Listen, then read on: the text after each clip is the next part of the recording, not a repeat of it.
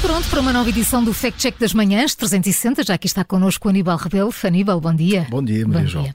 Hoje vamos falar de Jardim Gonçalves por causa do valor da reforma que alegadamente lhe é pago pelo BCP. É isto porque há uma publicação que começou a circular no início deste ano, eh, tornou-se viral uhum. e que diz qualquer coisa como isto: Os ladrões têm prémios.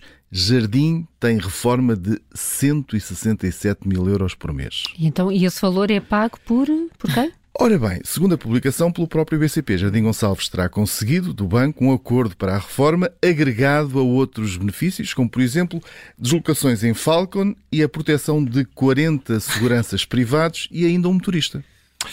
Ora, eu lembro nos valores que falaram na altura em que Jardim Gonçalves saiu da liderança do BCP e os 167 mil até parecem bem abaixo do valor que eh, na altura se falava. É, tens boa memória. Na realidade, Jardim Gonçalves teve de facto uma reforma. É, é, nestas coisas. Eh, não, é que há coisas que não me saem da cabeça e ficam.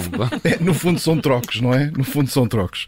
Uh, ora bem, a, a, reforma que inicialmente se falou e que, que, que ele ganhou chegou mesmo a atingir os 174 mil euros trocos. Uhum. Uh, a pensão uh, era suportada 40% pelo Fundo de Pensões do BCP, uh, o restante por uma companhia de seguros, e esse valor começou a ser pago ao banqueiro logo em 2005, na altura em que saiu. Certo, mas depois com as mudanças todas no BCP e com a polémica, eh, também recordo que esse acordo eh, que Jardim Gonçalves fez acabou por ser contestado pelo próprio banco, por uma nova administração do banco. Isso também me lembro eu. Não é? Também tens razão, Paulo. É só boa memória. É só boa memória aqui, é verdade. É, em 2011, o banco presidido na altura por Carlos Santos Ferreira eh, interpôs uma primeira ação judicial contra, contra Jardim Gonçalves por não concordar com o valor atribuído, alegando que o montante era muito superior àquele limite máximo que era ganho por ex-administradores do banco ainda no ativo. Ora, seguiram-se eh, vários anos de litigação e argumentação em tribunal, acabaram com um acordo extrajudicial em 2020, onde o antigo banqueiro acabou por concordar